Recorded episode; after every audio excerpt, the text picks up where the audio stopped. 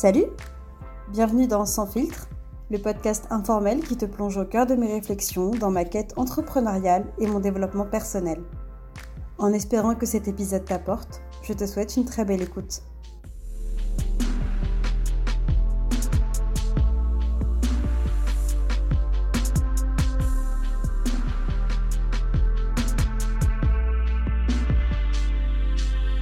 Aujourd'hui, j'ai décidé de te partager une conversation riche, passionnante, enthousiaste, sincère et authentique avec Anne. Anne est psychothérapeute et coach et elle accompagne des femmes à avoir une relation avec la nourriture saine, apaisée, sereine et en utilisant la pleine conscience. Anne est entrepreneur et elle est à son compte depuis déjà de nombreuses années. Elle nous partage aujourd'hui avec euh, émotion, avec joie et avec vraiment sincérité tout son parcours, comment est-ce qu'elle est arrivée à devenir entrepreneur, mais aussi ses forces en tant que salariée qui aujourd'hui l'aide encore aujourd'hui en tant qu'entrepreneur, les difficultés qu'elle a rencontrées dans son chemin entrepreneurial, les trois défis majeurs encore qu'elle rencontre actuellement, l'importance aussi de s'entourer des bonnes personnes comment est-ce qu'elle a appris et comment est-ce qu'elle apprend encore à gérer la comparaison aux autres. Elle nous parle aussi de boulimie, des formations qu'on pourrait connaître quand on se lance à son compte, et ce qu'elle dirait à la elle d'avant. Ce témoignage est une pépite, vraiment est une pépite, et j'ai à cœur de pouvoir interviewer d'autres personnes qui viendront ici pour partager leur parcours dans l'entrepreneuriat, qu'elles soient totalement au début ou déjà un petit peu avancées, et j'espère de tout cœur que tu en retireras des choses euh, qui te feront du bien, tout simplement, qui te feront du bien. Je te laisse et je te souhaite une très bonne écoute. Salut Anne Salut Mathilde Comment tu vas? Bien, très bien. Je suis vraiment super contente qu'on échange là toutes les deux aujourd'hui. Je te remercie beaucoup de ton invitation et, euh, vraiment j'espère que voilà notre conversation pourra euh, contribuer à soutenir les personnes qui t'écoutent. Donc euh, ravie, ravie et impatiente. Trop, trop bien. Mais moi, je n'en doute pas. Écoute, moi, je te remercie surtout hein, de bien vouloir du coup être là avec moi aujourd'hui et de pouvoir un petit peu, bah, justement, en apprendre plus sur toi, sur euh, ta reconversion professionnelle, sur ton cheminement dans l'entrepreneuriat, parce qu'effectivement, ici, euh, on discute de tous ces sujets-là. Et mhm. euh, d'un côté un peu plus intimiste par rapport à, l'entrepreneuriat, sur entre tout ce qu'on entend, tout ce qu'on vit en soi, mhm. et qui des fois peut être quand même pas mal différent. Et je trouve ça super intéressant de pouvoir du coup avoir d'autres personnes qui viennent et qui, et qui parlent de ça, quoi. Parce que je pense qu'on a toutes des, toutes et tous des parcours différents. Ça. Oui, oui, remettons du vrai. Tu sais, c'est ce que j'entends. Remettons du vrai dans ce qui se passe pour nous. Ouais, ouais, tout à exactement, fait. Exactement, Alors du coup, Anne, pour commencer, est-ce que tu pourrais un peu te présenter du coup euh, à nous?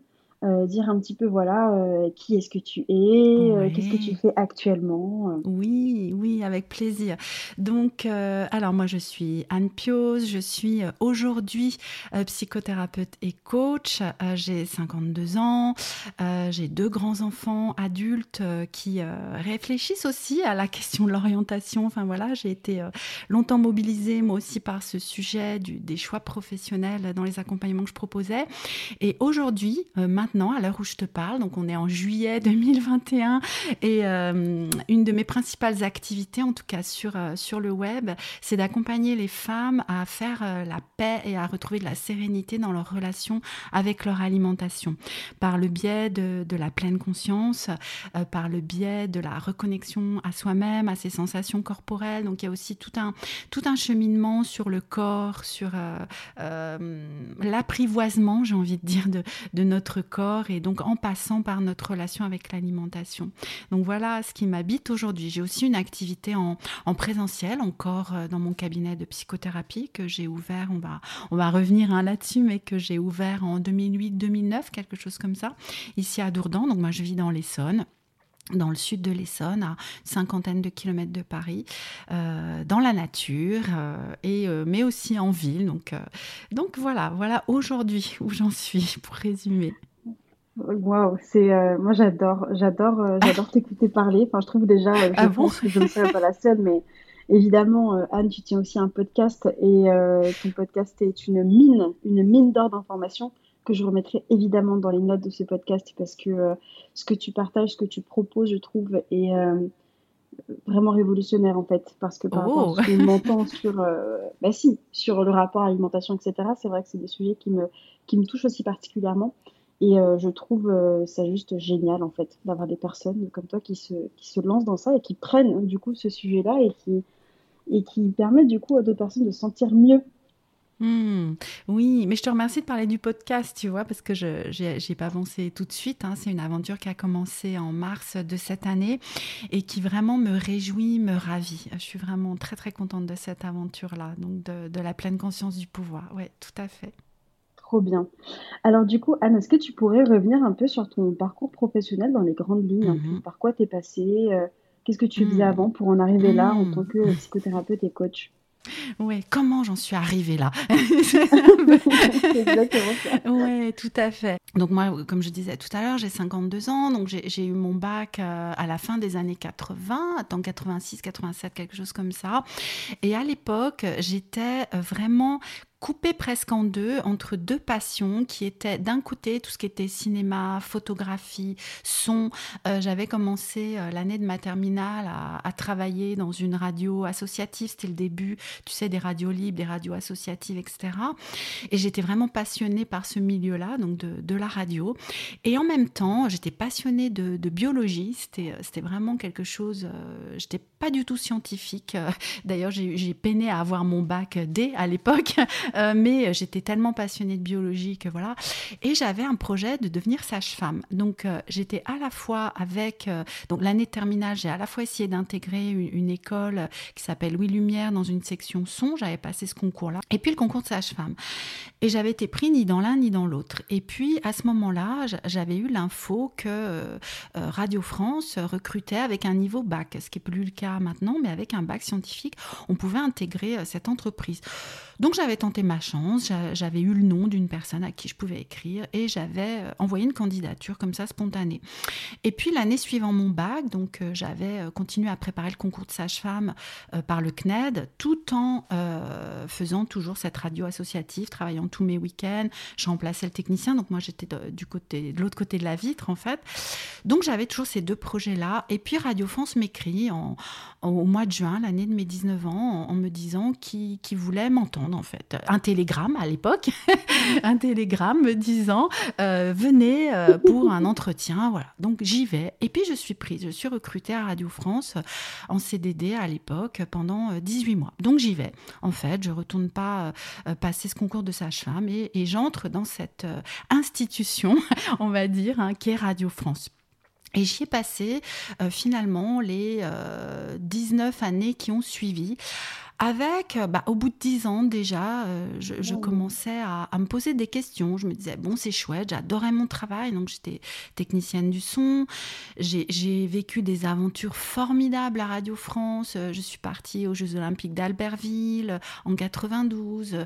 Je suis allée travailler sur des festivals comme le Festival de Montpellier. J'ai enregistré, à l'époque, on enregistrait des, des, dramatiques où on allait enregistrer du son vraiment sur place. Enfin, J'aimais beaucoup, beaucoup ce travail. Et puis au fil des années, euh, alors l'entreprise a évolué aussi et hum, je trouvais moins de cœur. Voilà, j'aimais aussi, j'ai travaillé à France Info, j'ai beaucoup bougé. Déjà en étant à Radio France, tu vois, je me rendais compte qu'au bout de deux ans, trois ans, je pouvais commencer à me lasser. Donc je, changeais de service.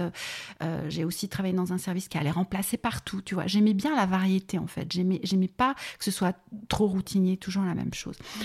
Et puis quand même hum, arrivé, alors mmh. je saurais plus dire l'année si, parce que je me repère aux, naissances de mes enfants et ma, ma fille est née en 99, donc Quelques temps avant, vers 97, je commençais à me dire, c'est bien beau tout ça, mais je commençais à plus trouver trop de sens, en fait, à, à, ce que je faisais. Même si je m'amusais encore, hein, mmh. j'aimais ce que je faisais, mais voilà. Et puis, euh, bah, à l'époque, j'ai fait un bilan de compétences, donc euh, vers 96, 97 par là, et revenu cette idée de, de travailler sage-femme, tu vois, ça me re-questionnait. Et puis, travailler avec des enfants, tu vois, il y avait ça en mmh. filigrane aussi. Parce que sage-femme, je me rendais compte qu'au-delà du travail avec les mère, c'était plus le bébé, tu vois, accompagner les bébés. J'avais aussi ce projet d'enfant pour moi. Enfin, j'étais assez habitée par euh, travailler avec des enfants. J'aimais beaucoup euh, approcher les enfants. Et du coup, euh, j'ai fait une formation d'auxiliaire de puriculture à l'époque parce que ça rentrait, tu sais, dans le congé individuel de formation. Que je me disais à l'époque, je peux pas me permettre de faire des mmh, études parce que j'avais pensé à orthophoniste aussi, mais c'était trois ou quatre ans, je sais plus à l'époque d'études. Et voilà, je me disais, c'est pas possible, je peux pas financer ça. Donc, euh, je, pars, je fais cette formation d'auxiliaire de périculture. Donc, je me retrouve sur les bancs de l'école.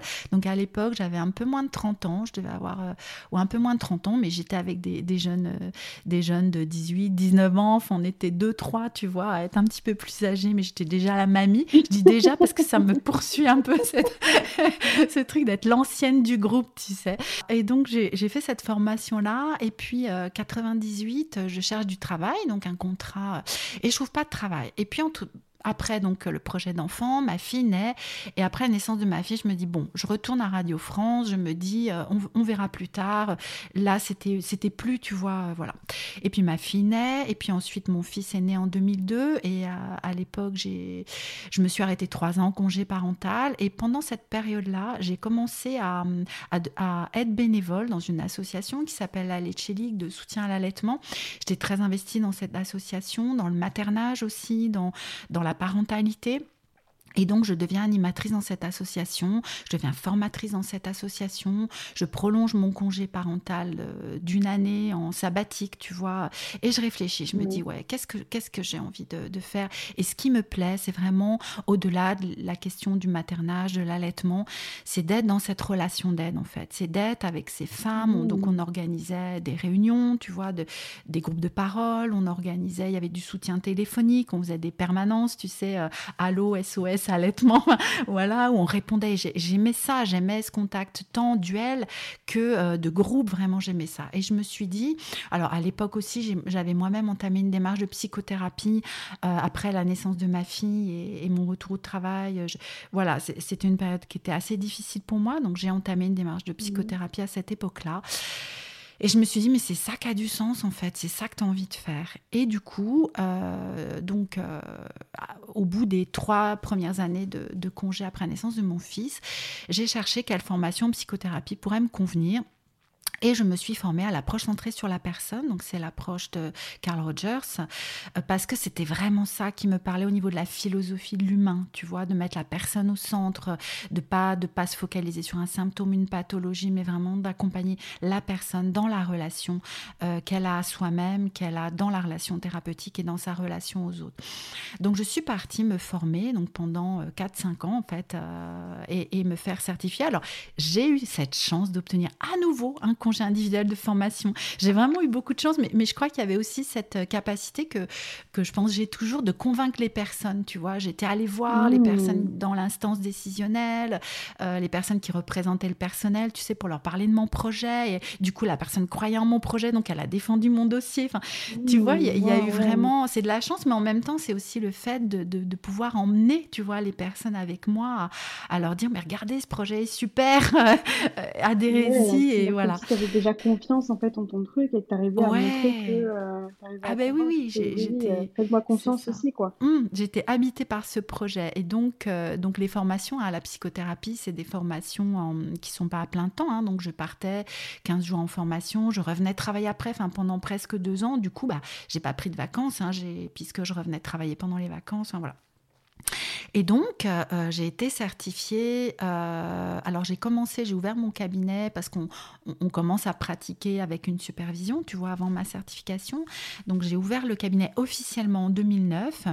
Et à ce moment-là, du coup, j'ai pris un congé création d'entreprise au niveau de Radio France pour, pour pouvoir à la fois commencer ce projet et puis bah, avoir cette sécurité de me dire bah, si ça va pas, je retourne en fait. Je, je savais que j'avais pas du tout envie de retourner, hein, c'était hors de question. mais tu le ressentais vraiment ah toi que. Euh, en fait, voulais pas qu'il y ait cette possibilité. Enfin, c'était pas un choix en soi, quoi. Bon, c'était aussi possible parce que donc j'étais euh, bah, avec mon conjoint à l'époque hein, et, on s'est interrogé, mais, mais finalement, euh, le revenu, son revenu plus euh, bah, rien, en fait, c'était rien les premières années. Donc son revenu, mes économies suffisaient, en fait. Ça a été un choix de famille mmh. aussi. Hein. Vraiment, je, je remercierai jamais assez mon conjoint de m'avoir soutenu aussi dans ce projet-là parce que c'était un projet qu'emmenait toute la famille aussi hein, dans une conversion à, pas loin de 40 ans, je sais plus quel âge j'avais. Euh, bah si, 2009, j'avais pile, euh, ouais, pile 40 en fait. Donc euh, c'était quand même pas rien en fait. J'avais, j'ai toujours deux enfants. Enfin voilà, c'était un projet familial. Donc donc voilà, et puis il y a eu aussi le fait que moi j'aurais préféré avoir un temps partiel, tu vois, je me disais si Radio France accepte que je développe petit à petit, ça aurait été plus confortable. Mais ils m'ont dit non, donc je me suis dit bah ok, euh, ils me disent non, mais moi je tiens à ce projet, donc je vois. Donc j'ai pris euh, deux fois un an, puisque c'est un congé à l'époque, je sais pas si c'est toujours le cas, mais qu'on pouvait renouveler, euh, en congé création d'entreprise. Et puis après, j'ai négocié une rupture conventionnelle, ça n'a pas été simple, là aussi il a fallu convaincre, enfin, ça a été euh, vraiment compliqué. Tu vois, en revisitant ça avec toi, je me rends compte de ça, qu'à à, ces étapes à chaque fois, il a fallu convaincre des personnes qui sont allées me défendre, en fait, euh, face aux instances euh, institutionnelles, tu vois, et qu'on dit, mais non, il faut lui accorder, ce serait pas juste sinon. Enfin, c'est, ouais, tu vois, là, je, je le réalise tout juste. Ouais. C'est dingue de se dire que en prenant le temps de se, de se remettre dans ce qu'on a déjà fait, enfin, je sais pas si tu l'avais déjà vu ça comme étant une force du coup que tu peux avoir dans du coup dans l'entrepreneuriat, dans ton métier actuel, de pouvoir convaincre les gens, d'avoir cette faculté, là. Bah, le fait de se rendre compte, en fait, je l'ai déjà fait, je sais le faire. C'est ça, pourquoi est-ce qu'aujourd'hui, s'il y a des blocages, où est-ce Mais tu as raison, tu as raison. Et merci, tu vois, pour me permettre du coup de réaliser ça en arrière, parce que parce qu'effectivement, c'était assez fou, quoi. Moi, je, peux voir ça, je pouvais voir ça jusqu'à là tout de suite comme de la chance, tu vois. Mais oui et non, en fait. oui et non. Hein. Alors oui, on dira qu'il y a peut-être un concours de circonstances, mais personnellement, moi, j'y crois pas trop à la chance. Hmm. Euh, je préfère le dire. Je euh, pour moi, c'est toutes les actions qu'on met en place, peut-être consciemment et inconsciemment, mais c'est pas de la chance. Il peut y avoir de la chance, évidemment, la chance, ça peut hmm. exister. Mais quand tu me parles de tout ça, là, je, bah, tu as fait des choix, en fait. C'est ça, exactement, exactement. Et j'avais cette rupture conventionnelle bah, qui me permettait, moi, moi, tout ce que je voulais, c'était pouvoir toucher euh, des indemnités, tu vois, pendant 15 mois, hein, en cumulant mes deux activités. Et parce que voilà, pour tout te dire, hein, les premières années, c'était vraiment euh, euh, très compliqué. Euh, enfin, non, c'était pas compliqué financièrement, puisqu'il y avait cette sécurité. On n'a jamais été en insécurité financière. Mais moi, je me dégageais pas de revenus. J'arrivais, je payais un loyer à l'époque, donc je louais, je sous-louais un cabinet et je, rentrais dans mes charges, si tu veux, et je continuais à payer ma formation. Comment est-ce que tu l'as vécu, ça de dire bah, au début je me lance et en fait je me rends compte que je dégage pas tout de suite d'argent? Alors même si tu étais dans une situation où tu n'étais pas en insécurité financière et tout, et génial, tu avais genre vraiment l'environnement euh, familial qui faisait que bah, avec ton conjoint, c'était possible du coup de, faire tout ça, mais de voir du coup que tu dépensais du coup des, des sous, que tu investissais, et qu'à côté de ça, du coup, euh, tu ne ramenais pas tout de suite d'argent, comment est-ce que tu l'as vécu ça? Hmm c'était pas confortable. C'est à la fois euh, c'était possible et, encore une fois voilà, je, remercie mon conjoint de m'avoir soutenu là-dedans, mais c'était quand même pas confortable. D'autant plus que je suis euh, une personne euh, et particulièrement une femme, je pense que ça rentre en, ligne de compte, qui avant ça avait toujours été autonome financièrement, mmh. toujours toujours. Moi, je, quand je suis partie de chez mes parents, quand j'ai commencé à travailler, donc voilà, dès que j'ai eu mon CDI, je suis partie de chez mes parents, c'était pas question que je dépende d'eux Enfin voilà. Donc j'ai été autonome euh, très jeune, en fait, à 20, 21 ans. Euh, et puis ensuite, bah, j'ai rencontré mon conjoint, j'avais 23 ans, on a dû commencer à vivre ensemble, j'en avais, je sais pas, 24, 25, mais j'avais mon salaire. Enfin, pour moi, contribuer à, à, la vie et à la vie de famille après, c'est et c'est toujours quelque chose de très important. Et vraiment, ça, ça a été très inconfortable pour moi d'être dans cette dépendance. Donc j'ai beaucoup travaillé dessus, à, pouvoir vivre ça plus sereinement, mais n'empêche que c'était vraiment pas confortable. Et euh, dès que j'ai pu, tu vois, recontribuer, et ah, pour moi mmh. c'était ouais ouais.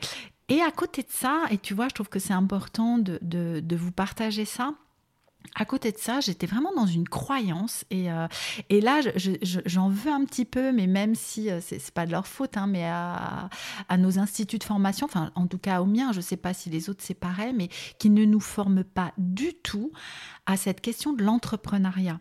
C'est-à-dire qu'on nous forme à, l'écoute, à devenir psychothérapeute, à être un psychothérapeute qui, euh, qui va être éthiquement responsable. Enfin, il y a un travail là-dessus, il y a un travail sur la posture, il y a un travail sur, euh, sur tout ça, mais sur, après, j'ouvre un cabinet, j'ai des dépenses, j'ai des charges, je dois gagner ma vie, rien. Et du coup, bah, moi, j'avais intégré le fait que c'était euh, plus une passion qu'un métier finalement, mmh.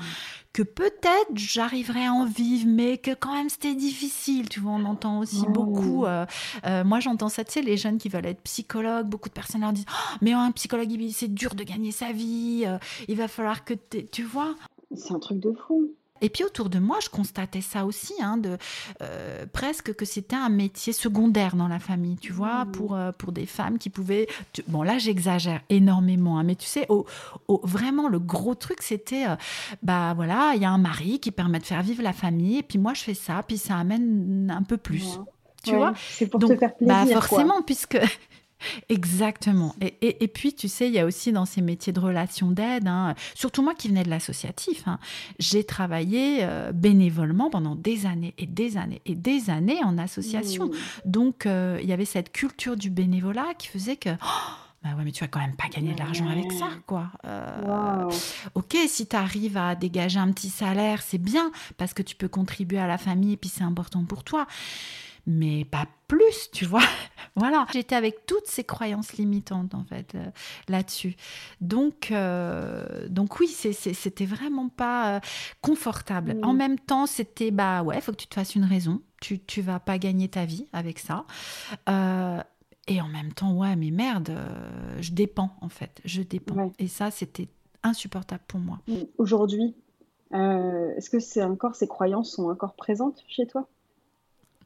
alors j'ai beaucoup beaucoup avancé dessus hein, euh, par rapport à ces croyances-là et, je pense que d'avoir mis un pied dans le monde du coaching m'a vraiment beaucoup aidé parce que dans, ce milieu-là, en, côtoyant des coachs, en me faisant coacher moi-même, la question de l'argent est beaucoup plus travaillée déjà, le rapport à l'argent, en tout cas moi je, l'ai beaucoup plus travaillé. Et puis aussi il n'y a pas de tabou en fait, il y a vraiment plus de mmh. tabou, euh, il y a pas de tabou euh, autre que ceux que je me mets moi en fait.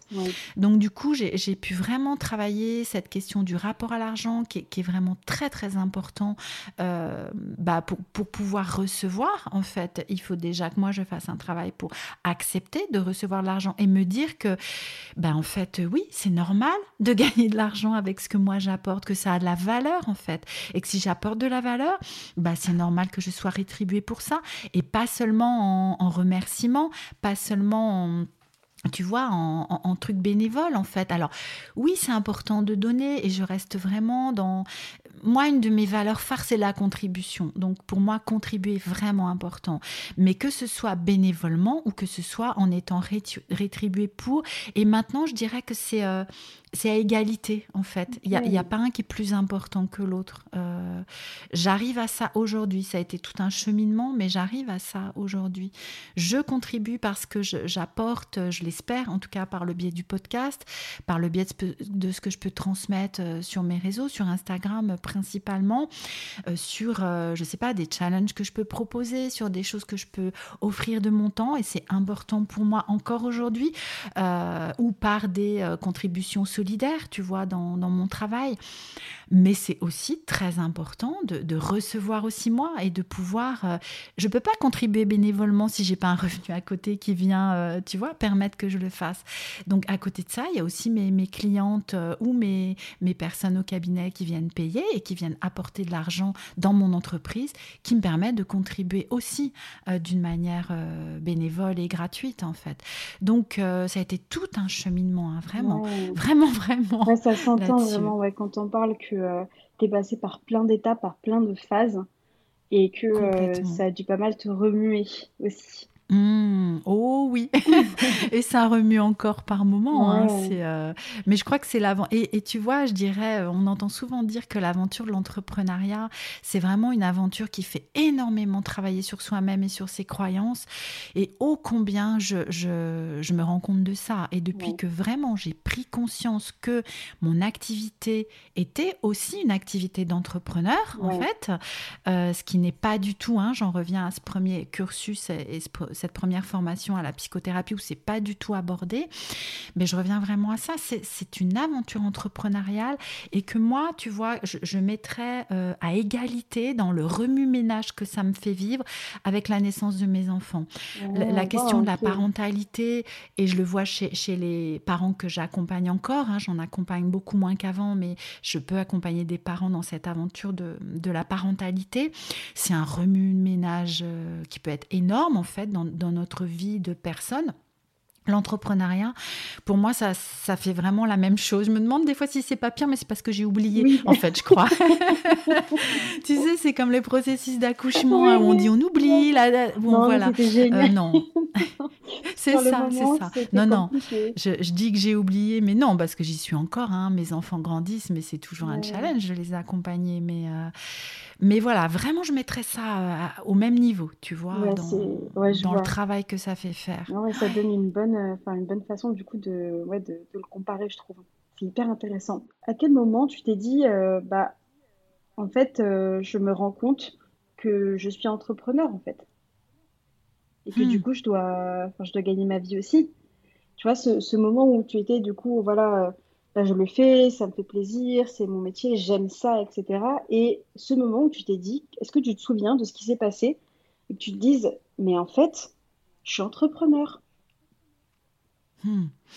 Ben, en fait, il n'y a pas vraiment eu de moment, ça a été tout un processus en fait qui a commencé il y a deux ans, deux ans, deux ans et demi, euh, parce que j'ai commencé par me faire coacher. Euh, les premiers pas que j'ai mis dans, l'aventure du coaching, c'est euh, avec Esther Taïfet dans son coaching sur l'alimentation. Donc j'ai traversé cette expérience-là qui, moi, m'a beaucoup aidée, même si ça continue aujourd'hui. Hein. je, suis encore à travailler sur cette question et, avec d'autres angles aujourd'hui. mais mais j'ai commencé à, moi, me faire accompagner en coaching par ce biais-là. Et puis, comme j'avais extrêmement confiance en Esther et en son travail, j'ai fait aussi un petit bout de chemin d'accompagnement dans l'entrepreneuriat avec elle. Et c'est là que j'ai commencé à comprendre, en fait. On avait passé, euh, alors c'était juste avant le Covid, en fait, en janvier 2001, 2020, pardon, on avait passé euh, cinq jours ou une petite semaine en Toscane en immersion euh, sur l'entrepreneuriat avec d'autres femmes entrepreneuses et, et à travailler là-dessus. Et là, waouh, à nouveau, tu vois, tout un univers s'ouvrait à moi, en fait. Dans, OK, oh. c'est aussi une entreprise. OK. Et, et, j'ai commencé à travailler mes croyances limitantes sur l'argent aussi à ce moment-là, sur le fait de gagner de l'argent avec aider, parce que j'aide, mais je dois être payée pour ça. Ah bah ouais, je dois. Enfin, tu vois, voilà. Ce travail-là, il a commencé, donc tu vois, je, je daterai ça de la janvier 2020, puis peut-être même un peu avant, parce qu'à la fin de mon, de mon coaching euh, euh, dans, euh, dans leur accompagnement, alors, c'était déjà à l'époque, il n'y avait pas qu'Esther qui coachait, mais, euh, mais il y avait aussi. Euh, moi, j'ai commencé, euh, voilà, la question de l'alimentation a commencé à se résoudre assez rapidement. Et après, j'ai pu amener d'autres questions, justement, autour de mon entreprise dans, dans, la fin de ce coaching-là. Et donc, ça a commencé un peu avant janvier 2020, mais ouais, je dirais fin 2019, en fait. Mmh. Et depuis, bah, c'est tout un processus. Mais ouais, si je devais dater, tu vois, en y, en y réfléchissant avec toi, c'est vraiment fin 2019, la fin de ce coaching-là. Et début 2020, cette semaine en Toscane avec euh, mmh. Esther et, euh, et, Caroline aussi qui accompagnaient, elles étaient deux. Euh, voilà, de, de, de, commencer à prendre conscience de ça. Mmh. Ok, ok, super. Est-ce que tu pourrais nous partager trois défis majeurs que tu rencontres encore actuellement du coup dans, dans l'entrepreneuriat? Alors le premier qui me vient, c'est vraiment de, de ne pas lâcher, d'être fermement convaincue que ça va fonctionner. Tu vois, je travaille beaucoup ça en ce moment euh, et je me fais accompagner aussi du coup là-dedans, dans, cette euh, énergie. Euh, parce que je pense que c'est vraiment une question d'énergie, en fait, d'être dans cette croyance fondamentale que ce que je propose fonctionne, va fonctionner, et que même si je peux être encore aujourd'hui rattrapée par des... Oh, tu vois, des doutes et des oh, je vais proposer un truc, ça va pas marcher. Enfin, tu vois, ça, ça peut me, me, rattraper parce que je crois aussi que j'ai, j'allais dire, j'ai vécu des traumatismes vis-à-vis de ça, mais dans, depuis le début de ma carrière hein, de psychothérapeute, j'ai pu lancer par moments des choses et qui floup retomber comme des mmh. soufflets. Enfin, j'ai vécu ça maintes et maintes fois, mais maintenant j'ai la croyance que ce ne sont que des étapes. Et même si je peux lancer quelque chose de nouveau, tu vois, et que ça peut forcément pas, enfin pas forcément, pardon, rencontrer de l'adhésion tout de suite, tu vois, et euh, eh ben c'est pas grave en fait. À chaque fois, c'est une expérience pour continuer d'apprendre, pour continuer de, de comprendre, d'investir sur, euh, sur moi-même, sur euh, le développement de ma personne à moi, tu vois. Mmh. et du coup, de ne pas lâcher. Et, et je pense, tu vois, que je, je, suis de plus en plus maintenant vraiment dans cette croyance fondamentale que ça va fonctionner, que, que, que je vais y arriver, que, que de toute façon, il y a quelque chose à faire à l'endroit où je suis et que du coup, bah, ça prendra le temps que ça prendra, mais, mais ça va marcher en fait. Et, et, ça vraiment, ça a été un, un, sacré défi, en fait, un sacré défi. Mais c'est aussi un travail, hein, c'est un travail sur euh, émotionnel, sur la façon dont je vis les choses, c'est un, un, travail sur mes croyances, c'est une acceptation aussi au jour le jour de là où j'en suis, tu vois. Bah oui, peut-être qu'aujourd'hui je suis découragée et c'est ok, tu vois. Et plutôt que d'être en train de me juger, de me dire «Oh, quoi, mais t'es encore en train de pas croire en toi, encore en, en train de pas de te décourager. Ben non, c'est juste là aujourd'hui de, de, remettre vraiment de, de, de l'amour de moi à cet endroit-là qui peut douter par moment. Parce que fondamentalement, il n'y a pas de raison que ça fonctionne pas. Parce que Aujourd'hui, je sais que je, je, suis aujourd'hui à l'endroit qui est bon pour moi et qui est juste pour moi. Peut-être, comme tu le disais tout à l'heure, demain, il y aura un autre projet et ce sera juste pour moi d'être dans cet autre projet. Mais aujourd'hui, là, c'est vraiment ça que j'ai envie de transmettre, en fait. Et c'est vraiment juste. Donc, il n'y a pas de raison, en fait, que ça marche. Ça marche déjà, en fait. ça, marche déjà, mm, mm, mm. tu vois.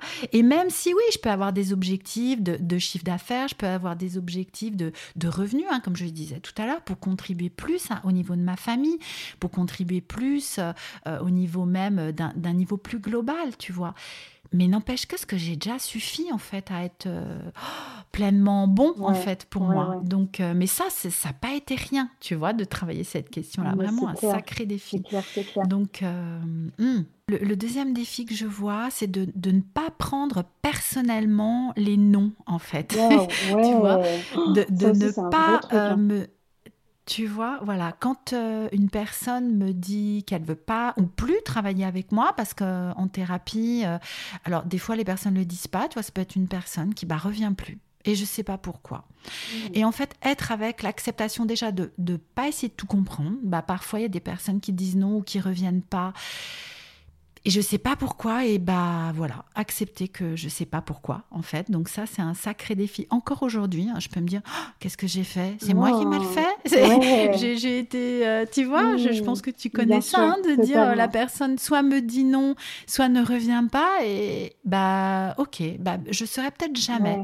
Et c'est ok de jamais savoir. Et j'ai la sensation, tu vois, que c'est euh. aussi très lié bah, au métier en fait qu'on fait en tant que coach, parce que comme notre hmm. métier, c'est, enfin, c'est, nous. Alors, tous les métiers, c'est soi, mais je veux dire, là, typiquement, quand tu reçois une personne, l'accompagnement, c'est en one-to-one ou c'est en groupe, mais tu es la personne, en fait, hmm. euh, qui, qui coach, ben qui coach la personne. Donc, il y a une vraie relation, en fait, qui se met en place. Donc, forcément, on se dit, ah là là, mais qu'est-ce que j'ai fait? Tendance à prendre tout de suite la responsabilité d'un nom, d'un truc, mais c'est moi le problème. Ouais, ouais, ouais. Alors que. Ah oui. pas forcément. Hmm. mais qu'on ne le sait pas. C'est ça, c'est ça. Oui, ouais, et ça c'est vraiment un sacré défi. Et encore aujourd'hui, hein, je, euh, je peux euh, m'observer en train de, de, vivre ça, tu vois. Sauf que bah voilà, aujourd'hui, pour moi, euh, qui est développé, développé, développé l'observation de moi-même, même si je peux encore me faire avoir, hein, je pense que toute notre vie, on a des, des, des, facettes de la boule à facettes, tu sais, j'aime bien appeler ça comme ça, mais qui sont derrière et pas forcément éclairé. Euh, donc, euh, ce que d'autres vont appeler des parts d'ombre ou voilà. Mais n'empêche que je, développe et je continue à développer vraiment cette observation de moi-même. Donc, je peux me dire Ah, Anne, tu es encore en train de tomber là-dedans. tu es encore en train de te dire euh, Oh, qu'est-ce que j'ai fait? C'est ma faute. Non, respire et puis prends du champ en fait. Mmh. Mais ça reste parfois encore un défi, ça. Ouais, ouais, complètement. Et après, le, le troisième Oui, c'est sur cette question de l'argent. Voilà, c'est vraiment ce travail sur la question de l'argent et, sur cette peur du manque, tu vois, et, et du coup d'être, euh, et ça m'arrive encore parfois, hein, d'être gouverné, drivé par cette peur de manquer qui peut me faire avoir des actions en fait de panique en fait et de, tu sais, comme le lapin pris dans les phares, tu sais, de dire oh là là, oh là là, euh, faut que je fasse ça. Ah non, alors attends, je vais faire un, autre challenge. Non, attends, je vais, tu sais, je vais. Ah, et, et, et bah ça fonctionne pas quoi ce sont des actions guidées par la peur, en fait. Donc, effectivement, c'est que c'est pas notre vrai nous à ce moment-là. Exactement. Et, et, tu vois, de travailler ce que je disais juste avant dans le premier défi, de, de, de, mais tout est déjà là, en fait, Anne. Tu ne manques de rien, mais concrètement. Alors, mm. je peux parler de ça parce que oui, effectivement, concrètement, euh, mes besoins fondamentaux sont remplis. Tu vois, si on reprend la pyramide de, Maslow, la fameuse, là, mm.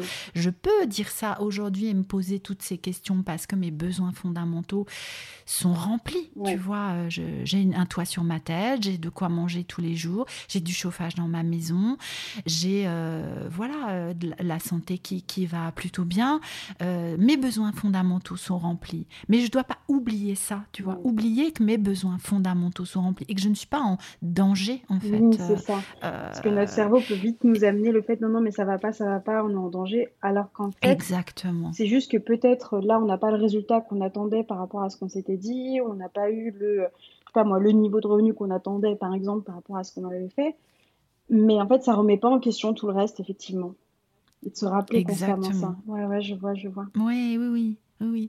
Et en même temps, et, comme tu le dis, hein, ça n'empêche que j'ai des objectifs, effectivement, et que ça peut être intéressant euh, euh, d'en avoir et des objectifs qui grandissent et qui grandissent avec moi, tu vois mais, mais, mais tout est déjà bien, en fait. Tout est déjà parfait aujourd'hui.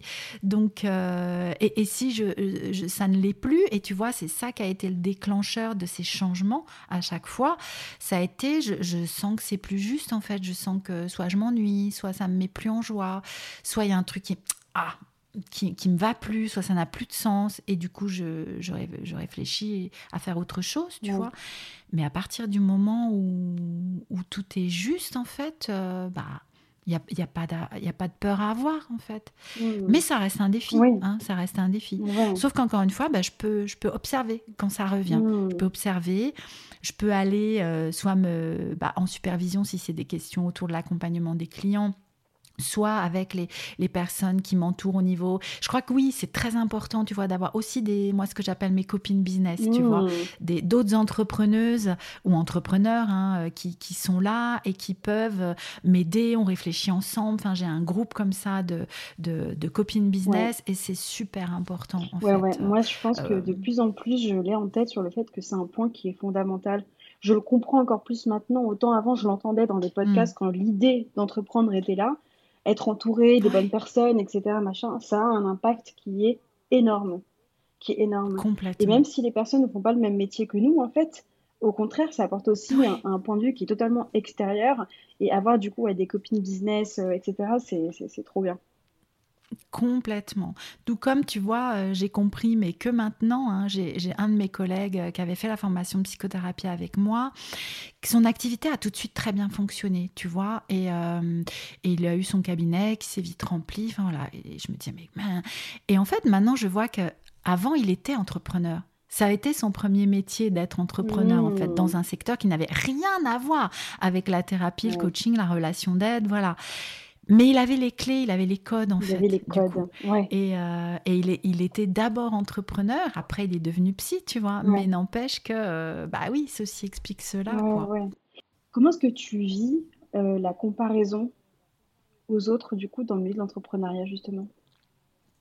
Mmh je l'ai vécu euh, bah, très mal, tu vois, au début, quand je savais même pas que j'étais entrepreneuse. Donc, je te, je te, parlais juste avant là, de ce collègue qui, qui réussissait. Euh, et je me disais, mais pourquoi lui, pas moi? C'est pas. Enfin, tu vois, il y avait beaucoup de, de jalousie, tu vois, d'incompréhension, de de trucs, de sentiments négatifs, enfin de, de, Ouais, c'était vraiment, c'est ça. Pourquoi eux et pas moi? Quand je voyais, euh, et même au début de, cette aventure-là, tu vois, j'avais l'impression que tous les autres réussissaient et pas moi, euh, qu'il y avait un truc que j'avais pas compris. Donc, donc ça, quand c'était là, et quand ça revient parfois, parce que ça peut encore revenir euh, parfois, je le vois et je, voilà, je, ça me fait sourire, quoi. Mais n'empêche que ça revient encore. Ben, je, je me dis, ok, mais déjà, je me rends compte que ça peut être qu'une impression, parce qu'en fait, on ne sait pas ce qui se passe pour les autres. Hein. On peut se dire, euh, euh, tu vois, on peut se dire, ah, mais elle, euh, on dirait qu'elle vend plein de trucs et tout, machin. Bon, on n'en sait rien, en fait. Donc, ça, ça m'aide à, à, relativiser. Mais, mais surtout, maintenant, de me dire, OK, si je connais la personne, par exemple, et, que je sais que c'est réel et que je vois qu'elle réussit, comment je peux plutôt être inspirée, en fait, par cette personne, tu vois? Comment je peux me faire aspirer par son énergie, tu vois? C'est pour ça que je, parlais des copines business et, et, maintenant je suis vraiment aussi à la recherche d'être avec des personnes qui sont dans, cette énergie-là, dans cette énergie de, de, de positif, tu vois, de, de, de réussir, ou soit parce que de se tirer vers le haut, exactement.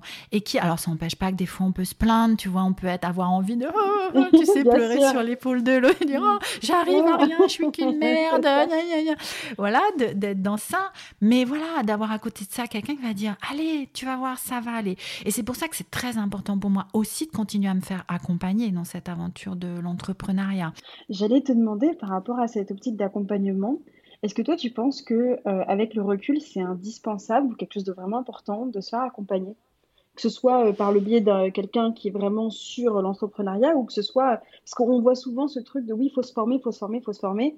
Et il y a un peu, euh, j'aime bien le dire, c'est peut-être pas le mot très adapté, mais une sorte de boulimie de la formation où on va hmm. avoir tendance à former de formation, des formations, des formations pour combler hmm, en hmm, fait soit un syndrome de l'imposteur ou autre chose ou de la légitimité. Tu vois, est-ce que toi, tu as été un petit peu dans ça et euh, comment ah est-ce que tu t'en es sorti, si tu t'en es sorti ou pas oui. oui, oui, oui. Ah oui, oui, moi j'étais vraiment euh, les formations, les formations. Alors, cela dit, tu vois, avec un peu de recul maintenant, ça peut être vraiment nécessaire. Donc, moi j'ai fait la formation de la BSB Academy avec euh, Aline de The Bee Boost, qui a été une formation mais géniale, tu vois, parce que moi je, je n'avais, j'y connaissais rien et, et, il me fallait du pratico-pratique, tu vois. Il me fallait, ok, Instagram, j'y connaissais rien. Vente, j'y connaissais rien. J'avais aucun code, tu vois. Donc, euh, donc j'ai fait ça. Alors, j'avais eu un autre accompagnement avec une coach euh, en one-to-one avant pendant trois mois qui m'a beaucoup aidé sur la question de l'état d'esprit, tu vois, du, de ce fameux mindset. Et cette personne, donc, qui s'appelle Paola Perez, je la cite parce que vraiment, je, je, suis très reconnaissante. On a fait trois mois de travail ensemble où elle, comment elle disait, elle disait, Anne, il faut que tu te transformes en femme d'affaires. Tu sais, mais ça me, ça me revenait, me disait l'esprit de femme d'affaires. La femme d'affaires, elle ferait quoi? Mais c'était tellement éloigné, tu vois. Moi, la bah psy, tu sais, qui doit pas gagner d'argent, qui Donc, du coup, il y a eu ces premiers trois mois après la semaine avec euh, Esther, hein, dont je parlais tout à l'heure. Et pendant ce mois, on a développé ça. Après, j'ai eu besoin de pratico-pratique, de stratégie, tu vois. Donc, j'ai fait euh, la BSB Academy ensuite en, en 2020, en mai 2020, voilà. Et c'était génial. Et aujourd'hui, euh, je, pouvais continuer après à tomber dans, en fait, je sais pas, il me faut des stratégies, il me faut des stratégies, il me faut des stratégies. Et Aujourd'hui, je sais que c'est pas de ça dont j'ai besoin, c'est vraiment retravailler cet état d'esprit en fait, retravailler ce mindset, retravailler mes pensées qui viennent me limiter. Et, euh, et je travaille actuellement avec euh, Claudia Natella. Alors je suis dans The One là, son son accompagnement euh, plus développement personnel au départ, mais moi qui m'aide beaucoup en fait pour casser ces, des croyances limitantes, enfin pour retravailler sur mes pensées, mmh. retravailler avec le même modèle qu'utilisait Esther hein, dans ses coachings, modèle du Brooke Castillo, mais d'une autre façon que j'aime bien aussi et qui vient m'apporter encore et retravailler sur, euh, euh, sur mes pensées limitantes, sur mes croyances. Donc J'ai un peu euh, cette sensation qu'il y a ce besoin un peu de cultiver, tu vois, ce mindset en hmm. fait finalement. Et que en fait, ça montre que c'est un peu un travail qui est sur le long terme au final. C'est-à-dire qu'on peut au début se oui, voilà, j'ai et en fait, comme si on avait à chaque étape toujours des petites croyances qui pouvaient revenir ou des peurs. Exactement. Et qui peuvent vite nous limiter en fait. Et c'est génial de dire, bah, je le comprends, j'en prends conscience, donc du coup, je décide d'investir sur moi pour euh, continuer à, me développer. Quoi. Mm, mm. Oui, parce que là, tu vois, c'est cette dernière année, je voyais vraiment que c'était ça qui me bloquait. C'est toujours ces croyances autour de l'argent, toujours ce, syndrome de l'imposteur, toujours le oh, je suis pas assez, c'est pas suffisant. Faut que je me. J'étais dans cette boulimie de formation, tu vois. Il faut que je fasse une formation de coach, il faut que je fasse une formation ceci, il faut que je fasse stop quoi. Non tout est déjà là tu vois. Encore une fois revenir à ça tout est déjà là. Et effectivement s'il y a un point qui manque ou euh, pratico-pratique technique oui, je vais aller me former dessus, tu vois, ou si je me sens limitée dans euh, ma posture euh, d'accompagnante, bah oui, je vais peut-être aller me reformer sur ce point-là ou ce point-là. Mais avant tout, c'est une question d'état d'esprit, en fait. c'est une question de, de, travail sur soi. C'est toujours une question de travail mm. sur soi, en fait. Ouais, ouais. ouais non, mais c'est vrai, tu as totalement raison. Du coup, euh, le temps nous file, mais j'aimerais euh, te poser une dernière question. Question que, euh, que j'aime vraiment poser, c'est qu'est-ce que tu dirais à la toi d'avant? Oh. Oh, mais je crois que la première chose que j'ai envie de lui dire, c'est t'inquiète pas, ça va aller, t'inquiète pas. Et je me le dis toujours, tu vois. Je me le dis toujours ça. Et puis, euh, continue, parce que parfois j'ai pu l'oublier, mais continue d'être guidé par la joie, en fait. Par la joie, par l'excitation, par ce qui te porte dans l'envie de faire les choses. Alors, ça ne veut pas dire que je vais pas me forcer à faire des choses qui me barbent, hein, parce qu'on en rencontre beaucoup dans l'entrepreneuriat, des choses qui nous barbent. Hein. Euh, mais il faut passer par ça. Mais il n'empêche que vraiment, j'ai envie de... C'est ça, voilà. Ne te décourage pas, ça va aller, tu vas y arriver. Euh, continue à, développer ta personne, continue à travailler sur toi. Tu verras, ça va, ça va bien se passer. Waouh, c'est hyper... Euh, moi, ça me, ça me donne des frissons, tout ça. Je trouve ça euh, super, euh, super émouvant. Donc euh, vraiment, Anne, je te remercie du fond du cœur pour tous les partages là, que tu nous as que tu nous as donnés.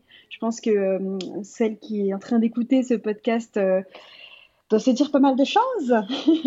Ouais, Donc, bah, écoute, tant vraiment, mieux. Vraiment un grand merci. Et puis, je suis sûre qu'on se retrouvera à nouveau pour encore d'autres échanges aussi riches et passionnants. Donc, J'espère avec grand plaisir. Avec grand plaisir, Mathilde. Merci à toi de m'avoir invitée là. C'était un vrai plaisir et je suis très très heureuse d'avoir fait ça. Super. Merci Anne. Ciao. Et voilà pour ce partage, pour ce témoignage. J'espère qu'il t'aura plu. Anne, encore une fois, je te remercie. Je te remercie pour euh, tout ce que tu nous as partagé, pour ton authenticité. Franchement, je suis tellement, tellement contente. Le nom de ce podcast, je pense, est bien trouvé. On parle ici sans filtre des choses qu'on traverse. Si vous voulez retrouver Anne sur ses différents réseaux parce que son travail vous intéresse ou parce que juste sa personnalité vous la trouvez juste top, je vous invite d'ailleurs à la suivre. Vous pouvez aller checker son Instagram qui sera du coup dans la description de ce podcast, ainsi que d'autres liens comme son site internet. Et son podcast à elle qui s'appelle La pleine conscience du pouvoir. Si comme Anne, il y a un parcours que tu aimerais nous partager sur ce podcast sans filtre, avec authenticité, en partageant les freins que tu pourrais traverser dans ton parcours entrepreneurial ou dans le cadre de ta reconversion professionnelle, contacte-moi, je serais vraiment vraiment ravie qu'on puisse organiser euh, un témoignage également. J'ai à cœur de pouvoir proposer ici d'autres témoignages inspirants comme celui de Anne, donc vraiment n'hésite pas. Maintenant, si tu aimerais te lancer, si tu sens que toi aussi tu as plein de croyances limitantes qui te bloquent et que tu ne sais pas comment t'y prendre, que tu es bloqué par la peur, je t'invite à me contacter directement par mail ou sur Instagram car je pourrais te proposer quelque chose et on pourrait juste parler en un à un puisque j'ai décidé de lancer un nouvel accompagnement qui est orienté développement personnel et entrepreneuriat. Donc n'hésite pas à me contacter. Je te remercie et je te dis à tout bientôt. Ciao